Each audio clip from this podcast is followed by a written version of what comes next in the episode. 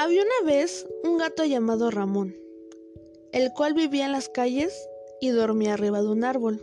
Ramón era pelirrojo, su cola era bastante fina y sus orejas también, sobre todo sus bigotes. Sus ojos tenían un brillo espectacular. Este gato es muy inteligente, pero sobre todo también es muy bueno para ocultar sus emociones y tenía un deseo, pero eso era secreto. Él es muy querido por toda la gente que se le llegaba a topar en su camino, ya que es muy tierno y juguetón, tanto que los niños como adultos adoraban jugar con él, pero aún así nadie lo adoptaba. Se acercaba la noche, pero siempre se sentía triste, ya que estaba solo, no tenía compañía. Una noche, de la nada, su corazón le susurró, Oye, ¿por qué no te vas a explorar otros lugares?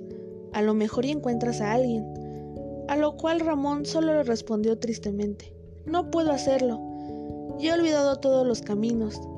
Ya me he acostumbrado a estar atado a aquel árbol donde vivo. Ya no sé cómo ser libre. Al día siguiente, de la nada, se le acercó una persona, una mujer para ser exactos. Ella tenía el cabello largo, color café, sus ojos eran grandes, su nariz fina, su cara era redonda, sus orejas eran medianas. Iba con un vestido de flores. Ella se llamaba Karen. Decidió llevarse a Ramón a su casa, donde lo cuidó, alimentó y le dio el amor que necesitaba. Es aquí cuando encontró eso que tanto anhelaba.